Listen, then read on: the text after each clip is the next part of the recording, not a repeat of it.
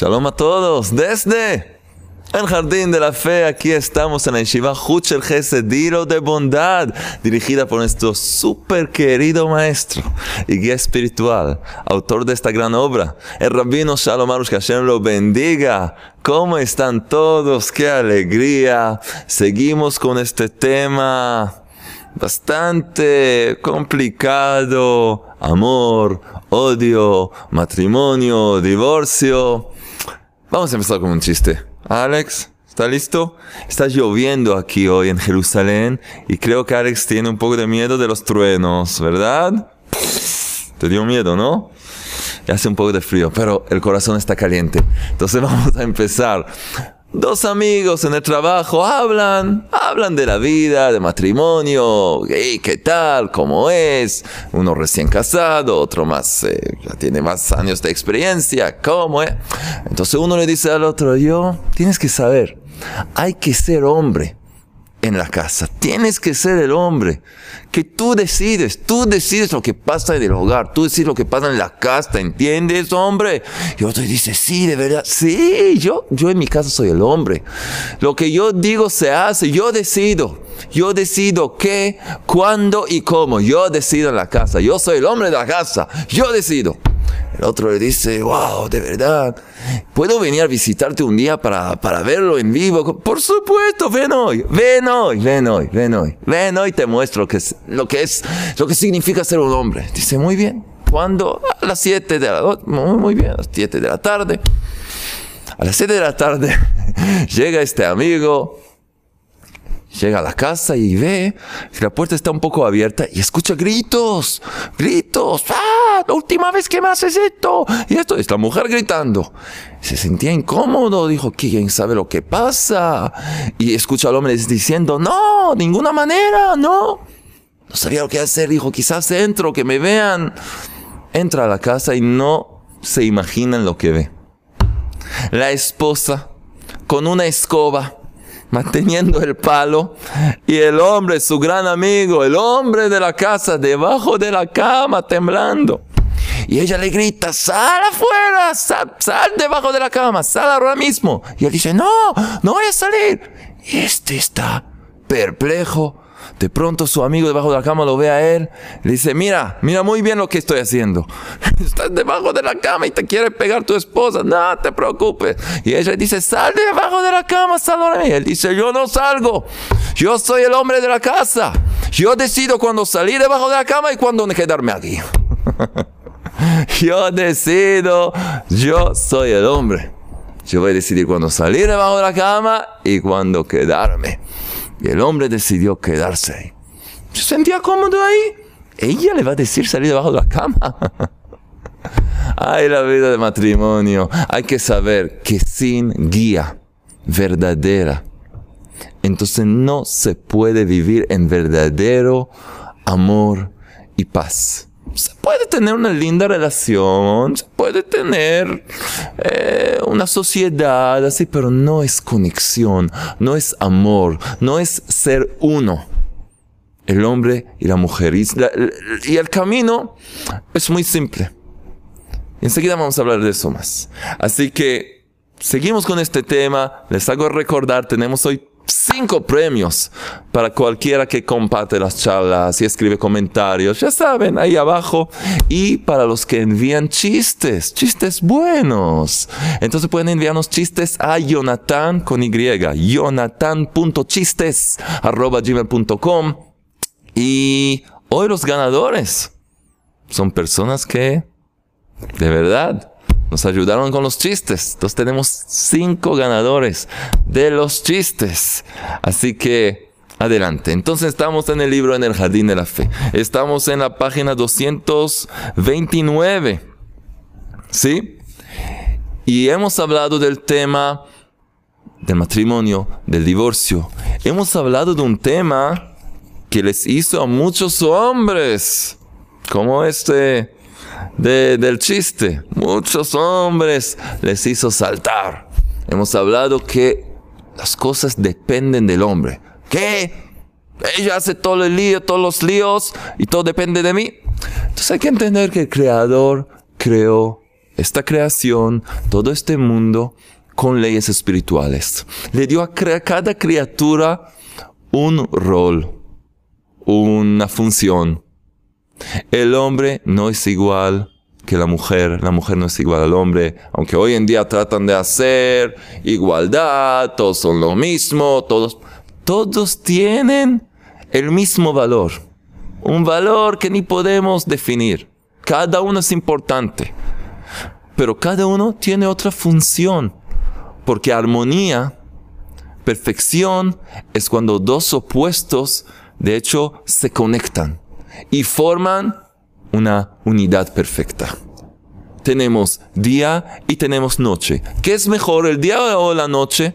Depende. El día es excelente para trabajar, para hacer cosas. La noche es el estado perfecto para dormir, descansar, renovar tus fuerzas. Hay día y noche juntos forman nuestro, nuestro día entero, la vida, las 24 horas de la vida. ¿Qué es mejor? Un elefante o, un, eh, o una vaca. Los dos son animales, pero cada uno tiene otro propósito, otra cosa. ¿Qué es mejor, un, un, avión o una bicicleta? un avión, un avión. ¿Quién dijo que un avión? Con un avión puedes eh, cruzar la calle, ir al almacén. Y... No, con la bicicleta sí. Con la bicicleta puedes llegar desde Argentina a Jerusalén. Mm, probablemente no. Con un avión sí. Cada cosa tiene su lugar. Y esa es la perfección de la creación del Creador. El hombre no es como la mujer, la mujer no es como el hombre. Y los dos juntos, cuando viven en paz y en amor, en armonía, esa es perfección. Entonces el hombre representa el sol, así dice el sagrado libro del Zohar. Y la mujer representa la luna. ¿La luna es mejor que el sol? ¿El sol mejor que la luna? No. Cada uno tiene su función. Los dos tienen un rol especial, específico. Pero sabemos que la luz de la luna llega del sol. El sol brilla y la luna capta esa luz y la reparte con todos los demás. Así que el hombre tiene que dar, ser el que da en el hogar. Y la mujer es la, ese recipiente que recibe y les entrega a los hijos y a todo, todos los que están alrededor. Hay aquí una forma en que la luz del Creador llega al mundo. Y eso no significa que uno es mejor que el otro. Cada uno tiene su propia responsabilidad.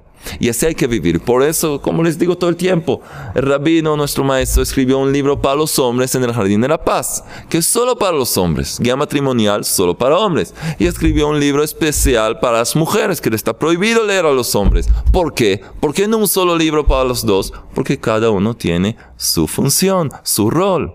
Aquí en esta parte, ya que estamos en el libro en el Jardín de la Fe, entonces el rabino habla en forma más general pero sí menciona la diferencia entre uno y otro. Y hay que entender que esta es la verdad, esta es la forma en que el Creador creó todo. Entonces con esta introducción, todos pueden calmarse. Hombres, cálmense. Sí, tienen una gran responsabilidad. Pero cuando ustedes hacen su rol como se debe, como aprendemos juntos, es impactante ver cómo el hogar brilla, como tu esposa se llena de vida, de vitalidad, solo quiere hacer más cosas buenas, solo quiere darte más. De verdad hay unión. Pero cuando tú eh, esperas que ella haga y ella cambie y todo eso, siguen viviendo en un infierno diario. Es una lástima. Los que sufren más Fuera de los dos miembros de la pareja son por supuesto los hijos, si hay hijos, y también los vecinos, porque escuchan todos los gritos. También los compañeros del trabajo cuando llegan un momento de una pelea. Así que por favor, vamos a prestar atención. Seguimos con el tema de los divorcios. Y hay que saber, una persona me va a decir, yo no, no, no tengo planes de divorciarme, entonces no me interesa esa parte. No. Una persona va a decir, todavía ni me casé, soy soltera. También. Una persona ya divorciada. O alguien que, que, no está casado. No importa, porque nosotros en este libro, el maestro Rabino Shalom Arush nos dio las reglas para que en cada caso que, muestra y habla, podemos llevar los principios que hay aquí y los consejos y adaptarlos a cada situación en la vida. Entonces esto puede ser, lo que aprendemos aquí es relevante a todo tipo de relaciones interpersonales, para cada cosa en la vida. Así que esto pertenece a cada uno. Hoy, con la ayuda del Todopoderoso, estamos por concluir casi el tema del divorcio, quizás una charla más y seguimos con otro tema muy interesante. Pero vamos a empezar entonces, página 229. ¿Quién es el perturbador? ¿Quién es? Escuchen quién es. a veces el divorcio es causado por, por una persona intrigante de la familia que se, se entromete y provoca crisis en la pareja. Pasa muchas veces, ya sabemos siempre culpamos a las suegras y todo. Es un chiste, puede ser cualquier otra, otra persona. Pero en verdad, escuchen bien, no, no es importante la causa que lo provocó, que provocó este sentimiento, este deseo de divorciarse. Porque en última instancia, salvo en casos excepcionales, de verdad excepcionales, todo depende del marido como hemos hablado. Disculpas, pero así está escrito. Así está escrito. ¿Qué significa? Si él hubiera vivido con la creencia, con la fe, que no hay tribulaciones sin transgresiones, el esposo está sufriendo, se enoja con su esposa, tiene quejas, pero si recuerda la regla espiritual que hemos hablado y mencionado varias veces, no hay tribulaciones no hay sufrimientos sin transgresiones, sin pecados, sin que se hizo una cosa que no hay que hacer, que provocó ahora este sufrimiento. Si hubiera vivido con esta creencia, se hubiera hecho arrepentimiento frente al Creador, delante del, Creador, y hubiera estudiado las reglas de la paz en el hogar que hemos aprendido juntos, que aparece en el libro en el Jardín de la Paz entonces seguro tendría la tranquilidad conyugal y lograría paz y armonía.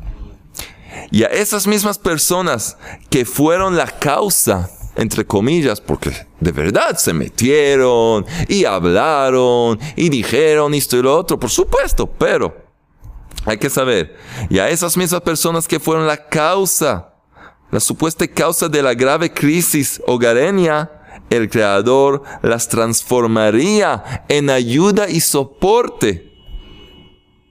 Si el hombre hace su trabajo, esas mismas personas que solo saben arruinar se hubieran convertido en los mayores ayudantes a la pareja, para la pareja. O que el Creador los alejaría de su hogar y por fin tendría la paz conyugal por mérito de qué? De su arrepentimiento, de arrepentirse y corregir su conducta, su forma de vivir, de actuar.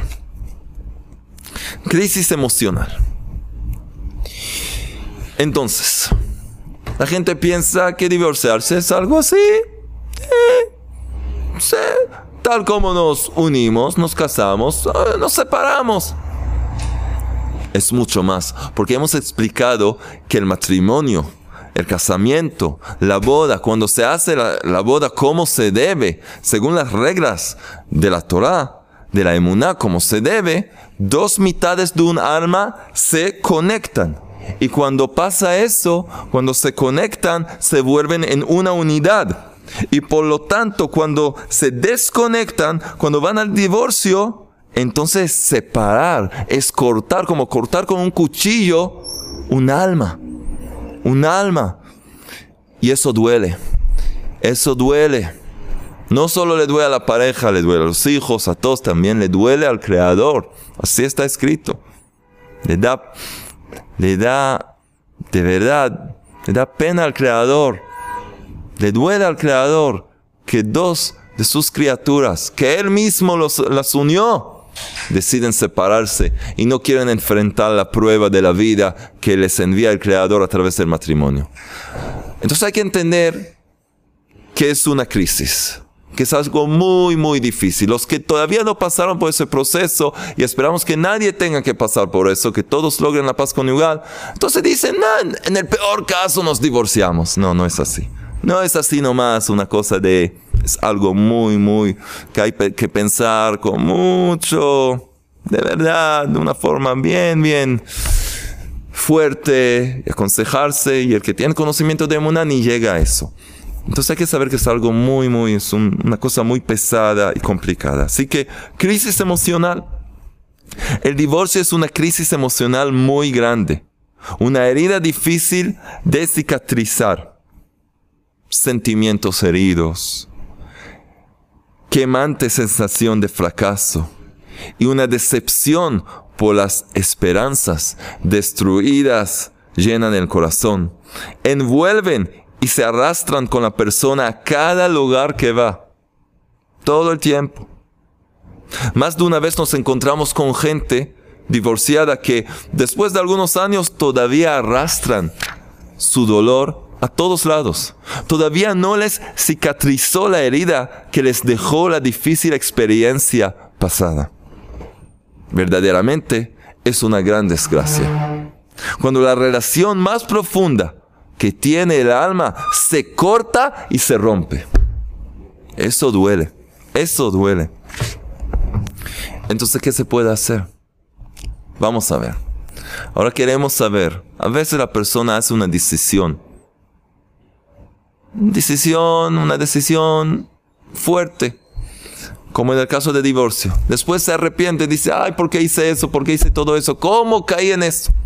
Pero hay que saber, también cuando una persona deja su lugar de trabajo, después se arrepiente. ¿Cómo hice eso? ¿Por qué hice eso? Escuchen bien. Todavía no es tarde. Como resultado de todo lo dicho, está bien claro que cada hombre debe hacer todo lo posible, incluso renunciar a muchas cosas para no llegar al divorcio. Hablamos antes de hacer. Antes del divorcio hay que tratar de hacer todo lo posible para no caer en el divorcio, no caer en esa trampa. Ahora vamos a ver, pero ¿qué se hace cuando uno llegó a eso?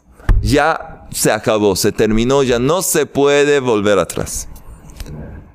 Entonces, a quien no le llegó este libro a tiempo y ya se equivocó y llegó al divorcio, no significa que su situación es irreparable y no hay modo de empezar de nuevo.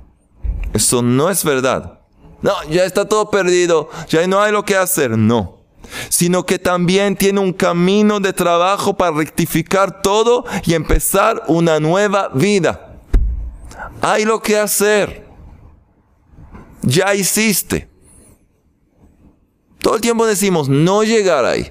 Pero ¿qué hace la persona que ya llegó y está sufriendo? Y dice, ¿qué cosa? ¿Cómo hice? Otra vez. Rabino Arush nos da un mensaje de esperanza también tiene un camino de trabajo para rectificar todo y empezar una nueva vida. Debes saber, escuchen bien, este es un mensaje a cada persona divorciada, a cada persona que sufre, que siente que hizo el peor error, se equivocó en una forma, peor error de su vida. Escucha bien, este mensaje es para ti. Debes saber, quizás tú te desesperaste de esta vida. Pero el Creador no se desesperó de ti. El Creador no se desesperó de ti. Él tiene un muy buen y bello programa para ti. Si te conduces con emuná, con la fe auténtica. Si empiezas a vivir lo que aprendemos en este libro, en el jardín de la fe, lo pones en práctica, el Creador tiene un camino bello y hermoso dentro del jardín de la fe para ti. Aunque te, parezca que, que te quemaste la vida, cometiste las peores cosas que pueden ser. Tienes una vergüenza enorme. Hoy en día hay cosas, ay, qué cosas que hay. Chicas jóvenes que cayeron en trampas, que enviaron sus fotos, fotografías, a veces no fotografías que uno debe compartir ni tiene que tomar ese tipo de fotos, pero lo compartió con un quién sabe quién por internet y de pronto por todos lados aparecen sus fotografías. O hay todo tipo de cosas que la persona hizo y dice, me perdí la vida. Una vergüenza, no puedo salir afuera de casa, no puedo hacer nada, estoy perdido, estoy perdida, ya no hay lo que hacer.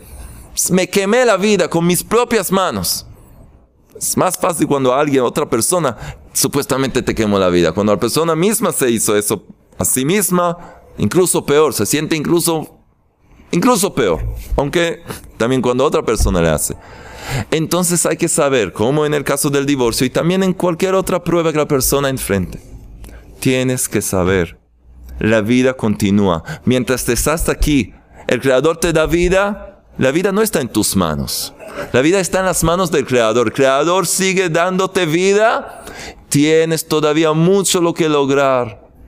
Y grandes cosas te están esperando.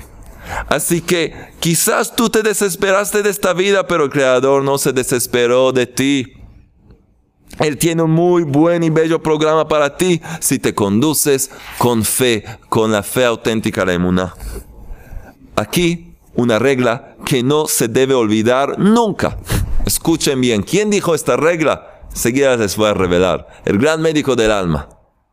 Si tú crees que se puede destruir, cree también que se puede reparar. Si crees que se puede arruinar, cree que también se puede rectificar. ¿Quién dijo esta regla? Rabbi Nachman de Breslev, el gran médico del alma. El gran médico de alma para estas generaciones finales, que de verdad la gente desesperada y perdida, todo ya nos reveló Rabbi Nachman. Y dijo así otra vez, si tú crees que se puede destruir, cree también que se puede reparar. Tal como para ti es muy fácil creer que todo está destrozado, cree también que se puede reparar. ¿Por qué tenemos la tendencia de siempre? Sí. ¿Se puede arruinar una vida? Por supuesto que sí. ¿Se puede reparar? Ah, ¿Por qué? Ah, ¿Qué pasó? Ah, ¿qué, te, ¿Qué te pasó de pronto? Tal como se puede arruinar, se puede reparar. Nosotros no creemos en el bien. Creemos solo en el mal. El creador del universo es todo bien. Es el bien infinito. Es todo lo bueno que hay. Y Él maneja tu vida. Él dirige tu vida. ¿Por qué no tienes fe en Él? ¿Por qué no crees en Él? Y Él mismo que te envió esta prueba, también te envía el remedio. Si abres tus ojos, si abres tu conocimiento a aceptar, recibir y estudiar y aprender. Entonces, tal como tienes la fe, la creencia simple que se puede arruinar, de la misma manera, por lo menos, por lo menos con la misma fuerza y facilidad como crees en el mal, cree también en el bien. Aunque el bien es millones, millones de veces más que el mal. Entonces, es cierto, hasta hoy erraste, destruiste y te destruiste. Pero ahora te encuentras después del hecho. Ya hiciste, ya, ya hiciste.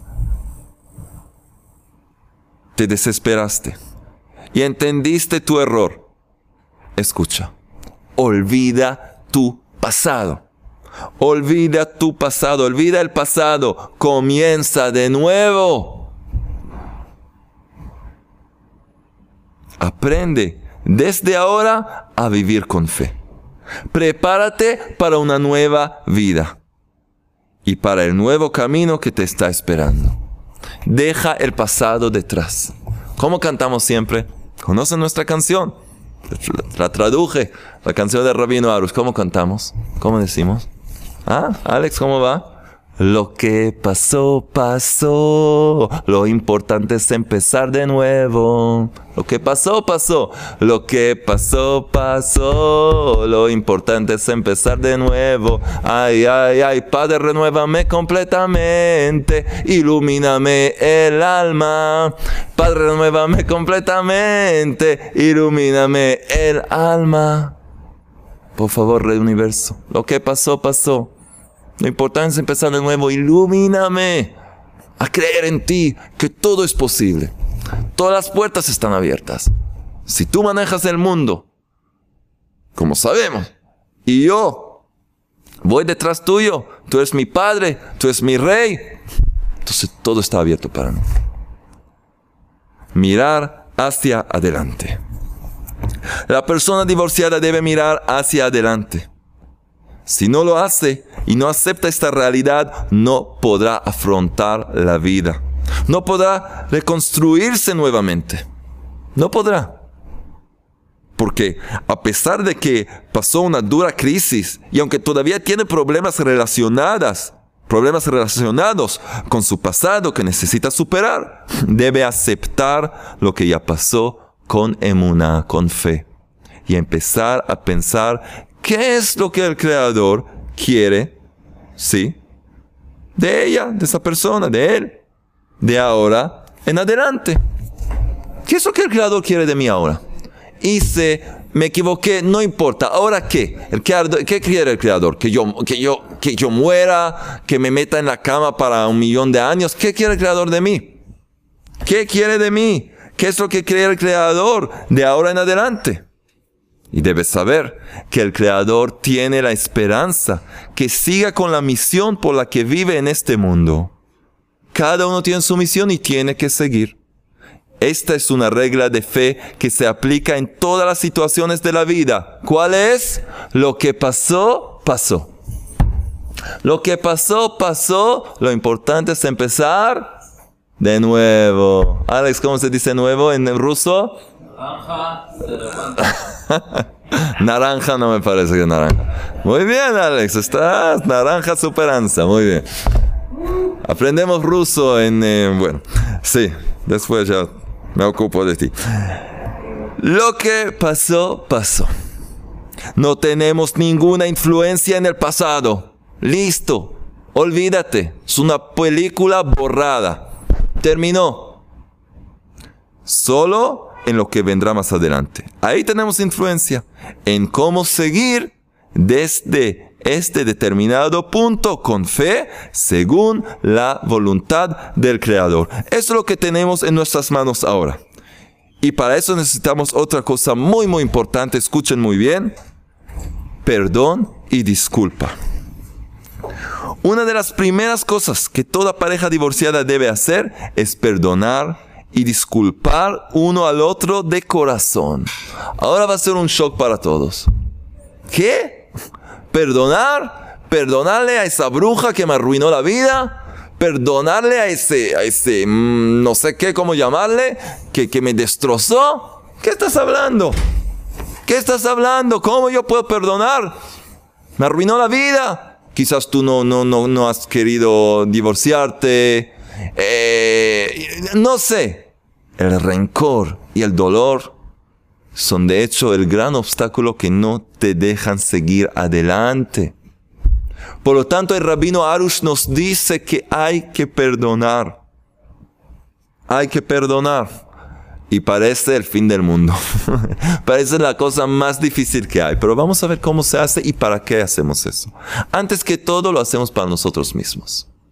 No por ella, por esa persona. Lo hacemos por nosotros mismos, para poder de verdad seguir nuestra vida con nuestra misión. Lo hacemos en honor al Creador, que espera de nosotros grandes cosas, porque cada persona, hasta los 120 años, hasta su último día de vida que el Creador le da, tiene una misión específica que tiene que cumplir. Entonces hay caídas, hay fracasos, pero hay que seguir adelante. Entonces para eso hay que saber perdonar. Hay que saber seguir adelante. Entonces, una de las primeras cosas que toda pareja divorciada debe hacer es perdonar y disculpar uno al otro de corazón. Durante el tiempo que queda en sus corazones resentimiento o amargura hacia el otro, y tanto más si se sienten, y tanto más si sienten odio y cólera en sus corazones, nunca conseguirán reconstruir sus vidas por la gran acusación, escuchen bien, por la gran acusación celeste que existe sobre ellos. ¿Por qué? Pues las transgresiones de entre una persona y otra son aún más graves que entre una persona y el Creador. Hemos hablado de esto una vez. Cuando tú pecas delante del Creador, no haces lo que el Creador ordenó. Por supuesto que es muy grave. El Creador quiere solo bueno para ti y tú le das la espalda. Cuántas bendiciones, cuántos, cuántos favores el Creador hace por ti. Te dio vida, te dio la vida. Te dio esta máquina, este automóvil llamado cuerpo. Te dio un alma. ¿Qué? Más que eso, vamos a empezar a detallar todo lo que el Creador hizo por ti. No importa, la persona le da la espalda. Es algo horrible. Pero puede hacer lo que se llama teshuva, arrepentirse, pedir perdón, empezar de nuevo, rectificar. El Creador la va a recibir con los brazos abiertos. Pero rectificar una transgresión de una persona, una persona contra otra, hablando mal de una persona, difamar a una persona, eh, todo tipo de cosas que se puede pecar contra otra persona, eso es muy difícil de corregir. Y hasta que la persona no te, no te dice que, bueno, recibe tu perdón, y todo te perdona, es un problema. Necesitas ser perdonado. Que salga de su corazón ese rencor que tiene, ese resentimiento que tiene en contra tuyo. Entonces, hay que saber eso. Entonces, mientras la pareja, sin duda alguna, uno lastimó al otro, dentro de esa pareja que fue al camino del divorcio hasta que no rectifiquen eso, hay una, acusación celeste contra estos, estas dos personas. Y esto también les bloquea el futuro, el camino. No pueden seguir adelante como se debe.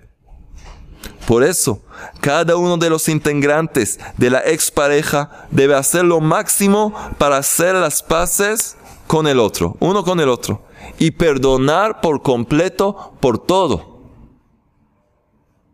Deben no ser obstinados en su enojo, aunque tengan razón. Tienes razón, pero aún estás sufriendo. ¿Quieres tener razón y sufrir? ¿O tener razón, razón y hacer el bien y tener la mejor vida posible? ¿Qué quieres? Deben no ser obstinados en su enojo, aunque tengan razón, porque ese mal sentimiento que llevan en su corazón no solo daña al otro, sino también a ellos mismos. También a ellos mismos. Y no les dejarán construir sus vidas nuevamente ni tener éxito en ellas. Es una regla espiritual, es algo probado.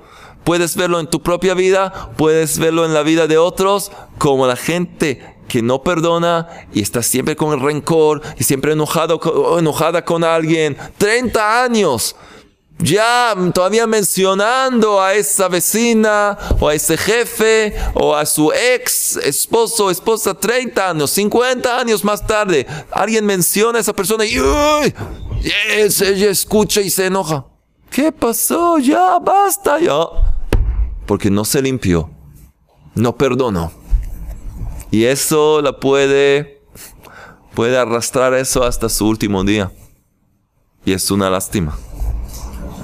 Entonces, y si el lector preguntara, preguntara, ¿por qué el ofendido debe ser castigado si no ha perdonado? Después de todo, eres la parte lastimada. Me dices que cuando hay dos personas, en el matrimonio seguramente los dos tienen bastante de lastimar uno al otro. vamos a decir un caso en que una persona era un ángel. Un ángel hizo todo como se debe. Y la otra, una malvada, ¿qué hizo? Hay una regla espiritual que dice que estas dos personas sufren. ¿Por qué la persona inocente que no hizo nada tiene que sufrir? ¿Por el otro? ¿Por la otra? Escuchen eso. ¿Por qué el ofendido debe ser castigado si no ha perdonado? No quiere perdonar porque eso la, lastima. No quiero perdonar lo que me hizo ella. No quiero. Te va a lastimar. ¿Por qué? ¿Por qué el ofendido debe ser castigado si no ha perdonado? Después de todo, eres la parte lastimada. La respuesta es que cuando una persona no perdona, es esta una gran falta de fe. Esto también demuestra que no tiene emuná, no tiene la fe auténtica. es una gran falta de fe que lo aparta de la luz divina. Le corta su conexión con el Creador. Y debido a que está desconectado de la supervisión del Creador, no podrá tener una buena vida. Este ofendido, al no perdonar, entonces está causando cosas a la otra persona. Porque hay esa acusación divina contra esa persona, pero se lastima ella misma. Este, este ofendido que no está dispuesto a, a perdonar, también sufre. Se desconecta del Creador porque es una falta de fe. Porque supuestamente, ¿qué está diciendo? Es una herejía. Está diciendo que esa persona, como si fuera una realidad en sí, no que es el creador quien maneja el mundo y le envió a esa persona como una prueba, sino que esa persona existe Dios Todopoderoso y Dios no lo permita pensar así, pero existe también ella. El creador hace cosas en el mundo y también ella puede arruinar. ¿Qué? Ella no es una realidad. No es una realidad. El creador maneja el mundo. ¿Qué estás hablando?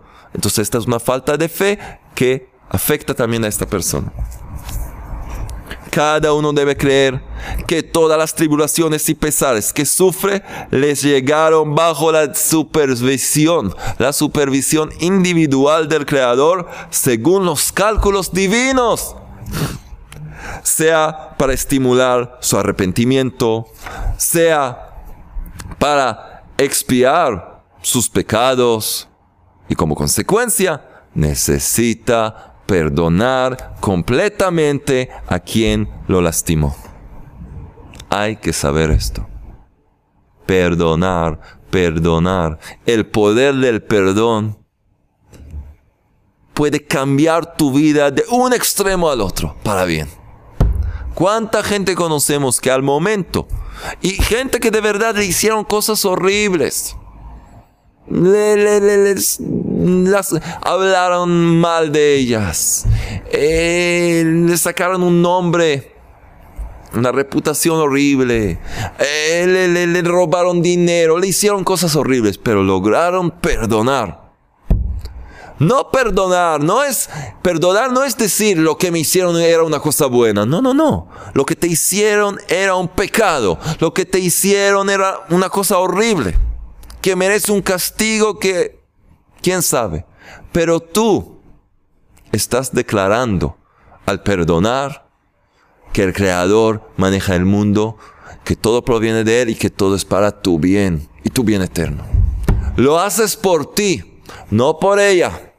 No estás dando ahora, convirtiendo el mal en bien, diciendo que lo mal hecho era una cosa buena. No, no, era una cosa horrible.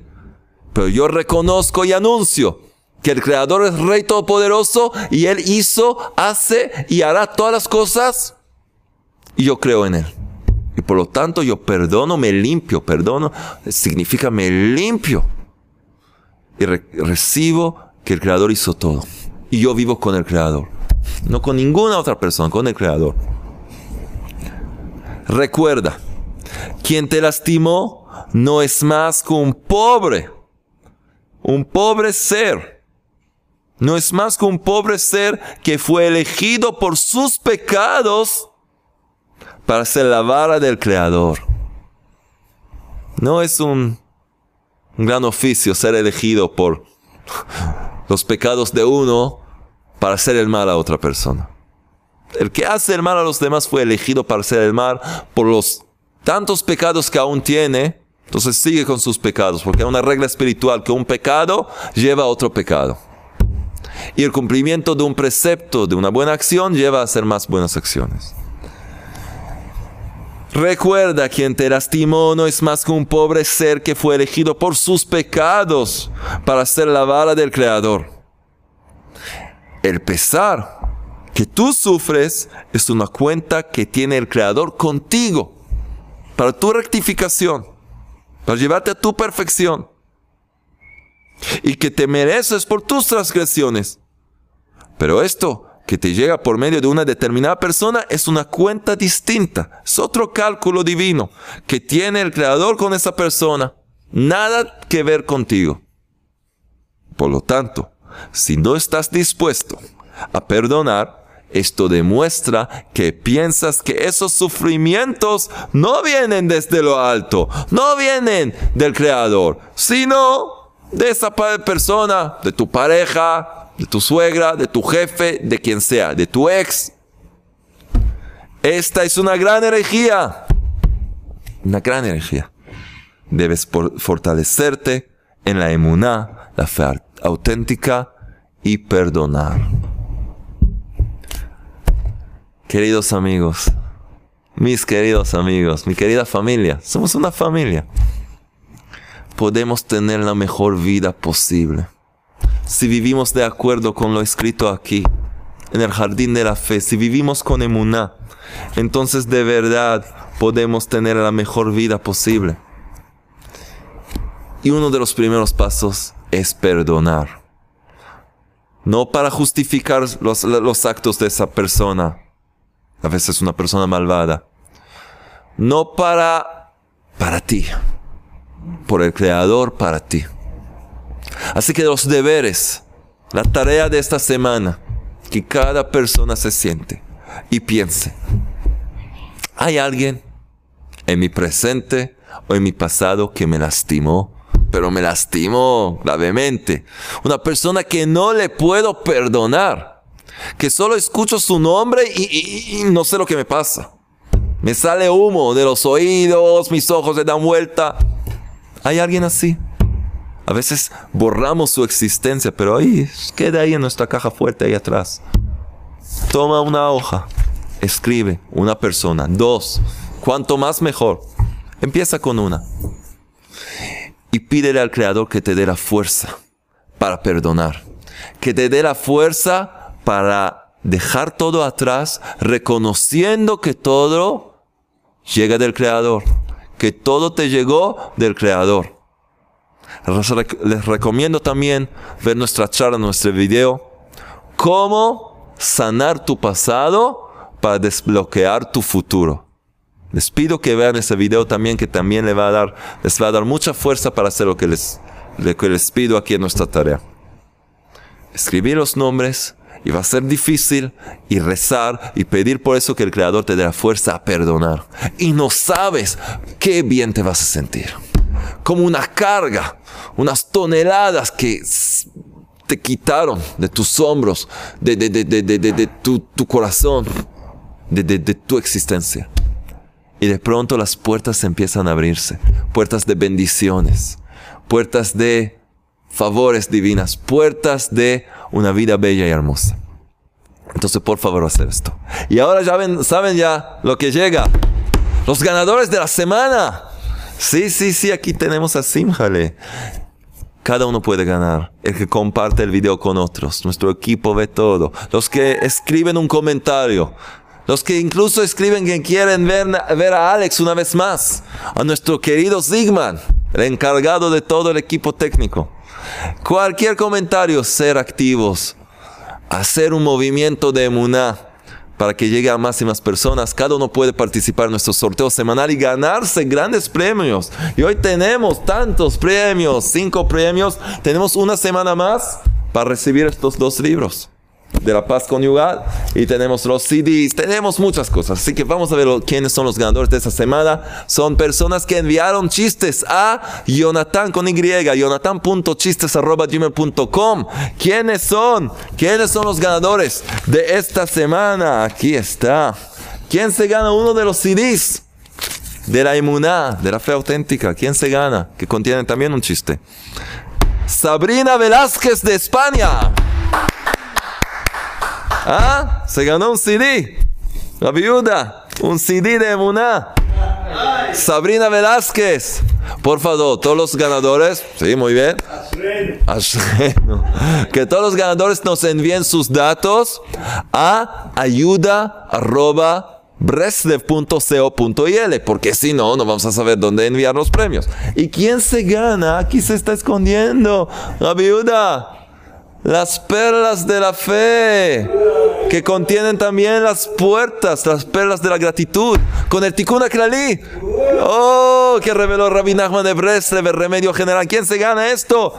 Jorge Castillos. Buenísimo. Cacdila.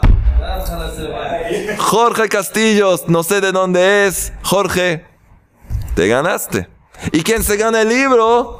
Este es el mío, este es de Alex, esta es la esposa de Alex, esta es su suegra. Ah, este libro. ¿Quién se gana el libro en el Jardín de la Fe? Daniel Pérez, de Argentina. ¿Ah? ¿Qué me dices? Sí, a Maradona. Maradona no se ganó nada todavía. Maradona, por favor, si quieres ganarte algo, ya sabes nuestra dirección. Y los premios de la paz conyugal. Una semana más queda con este tema. Entonces, ¿quién se gana el libro solamente para los hombres? ¿Quién es? Edmond C. No sé su apellido. C. Punto. De Nueva York. Edmond. Alex. Edmond se ganó un libro. Despiértate. Oh, oh, oh, oh, oh. Ay, ay, ay, ay. Edmond C. ¿Qué es C? ¿Qué significa C? No sabemos. ¿Y quién se gana? La sabiduría femenina. La sabiduría femenina y recibe ahí adentro dos anillos de oro. Y miran las rosas que hay aquí. Ah. Bianca de Ecuador.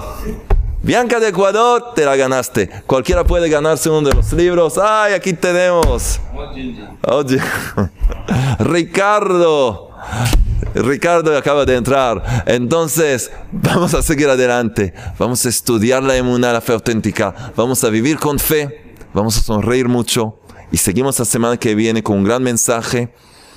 Todos a trabajar, todos a difundir, a compartir las enseñanzas y lograr mejor vida posible. Vivir en el jardín del Edén, en el paraíso ya en este mundo. Vivir en el jardín de la fe que pronto podamos ver un mundo brillando con la luz de la emuná, fe auténtica, que sea rápidamente y en nuestros días. Amén.